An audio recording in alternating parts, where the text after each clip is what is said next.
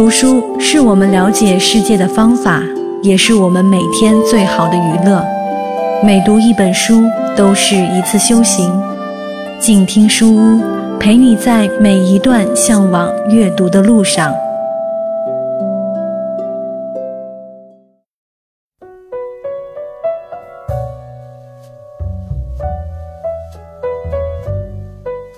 晚安书房，做描绘文字的声音。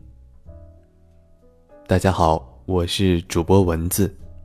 今天给大家带来的书评来自塞北一五七三，叫做《写给远去的风花雪月的挽歌》。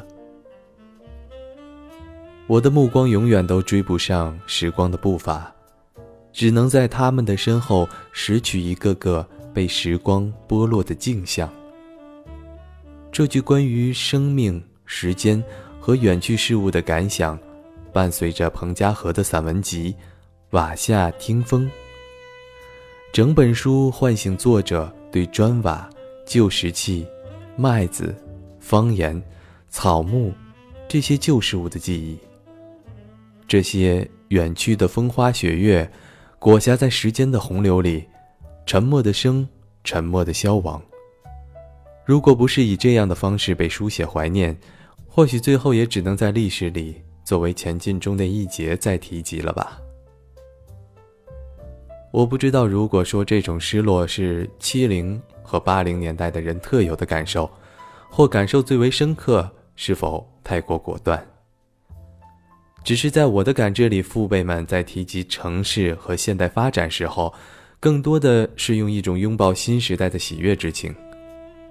正如作者所说的，他们进入城市的过程是一种自愿的缴械，而对于在后来的一些年轻人，富足娇宠的童年使他们实际上早已远离了泥土，网络又提前向他们传达了外面的精彩，他们更开放也更自由，目标明确。唯有我们这一两代，夹在时代的转折里，各拥有一半的生活。玩着泥巴，爬着树长大。田间地头吃过西瓜，抓过蚂蚱，又在求学求职的经历中走进了大城市，学着熟悉互联网，所以就两相迷茫。过去的已然逝去，未来的琢磨不定。这其中逝去，以它无法更改的现实结局，成为我们心上永远的白月光和朱砂痣。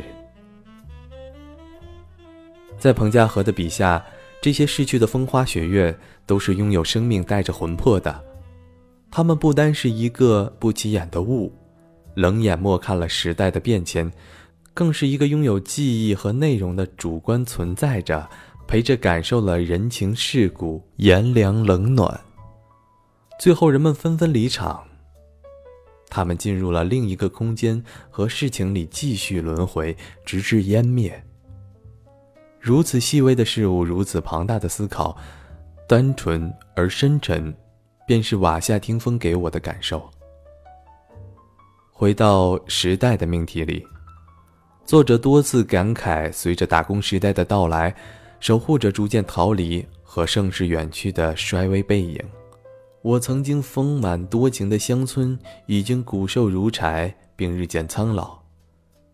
可见作者对这片土地和生长在这里的一切的赤诚和热爱，其哀叹以作者沉稳的笔力写就，透过纸来都是悲凉的。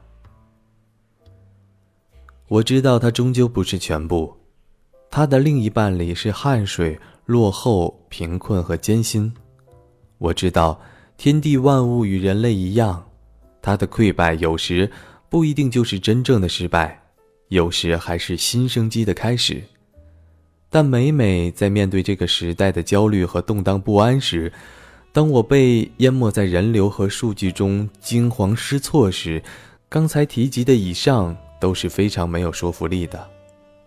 我总是忍不住要穿过时光，回望逝去的一切，那些沉静、淳朴、踏实的事物会让我安心，也让我更加怀念。如同书名“瓦下听风”，悠悠然的意境。